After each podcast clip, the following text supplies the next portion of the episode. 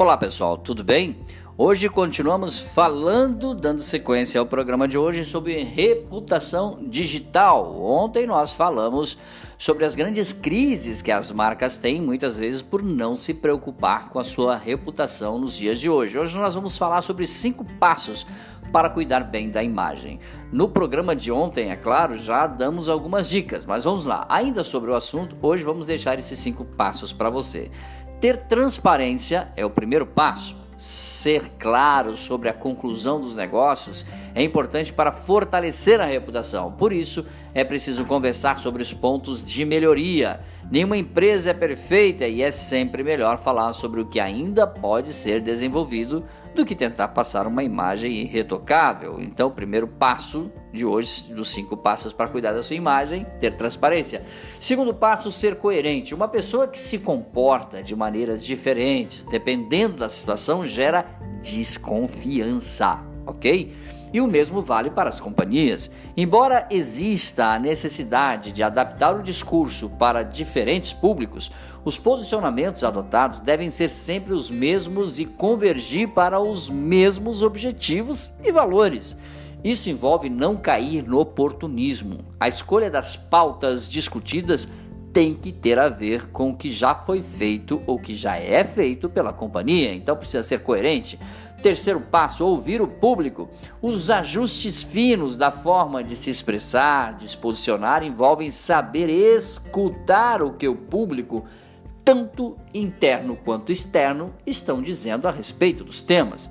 Isso ajuda, inclusive, a entender o que precisa ser trabalhado ainda dentro de casa, como se diz.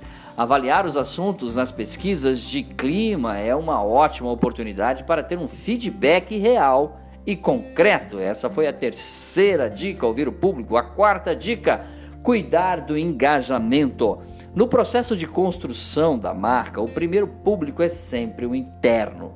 Se a empresa não tiver, por exemplo, uma boa política de diversidade e inclusão e abordar o assunto nas redes sociais, correrá o risco de que a dissonância entre o que fala e o que faz apareça para o público. E isso é terrível para a marca.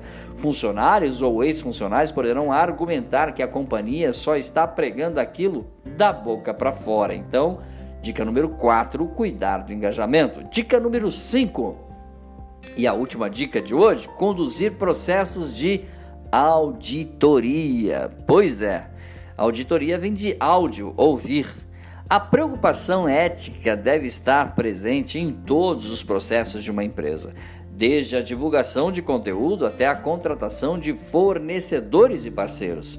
Esses, aliás, é um ponto importante, pois em muitos casos os problemas de reputação acontecem devido ao mau comportamento de terceiros que acabam manchando a imagem da empresa, ok? Lembre-se é, é de que um mercado cada vez mais competitivo de consumidores, cada vez mais exigentes, está batendo a sua porta. Pensar e se posicionar na sociedade em que está inserida farão da sua empresa ou da empresa em que você trabalha um destaque local e, por que não dizer também, uma referência de boa gestão. Valeu, pessoal. Dicas sobre o assunto de hoje, mande seu e-mail para dbmarketingpublicidade@gmail.com. Um grande abraço, até o nosso próximo encontro. Tchau, pessoal.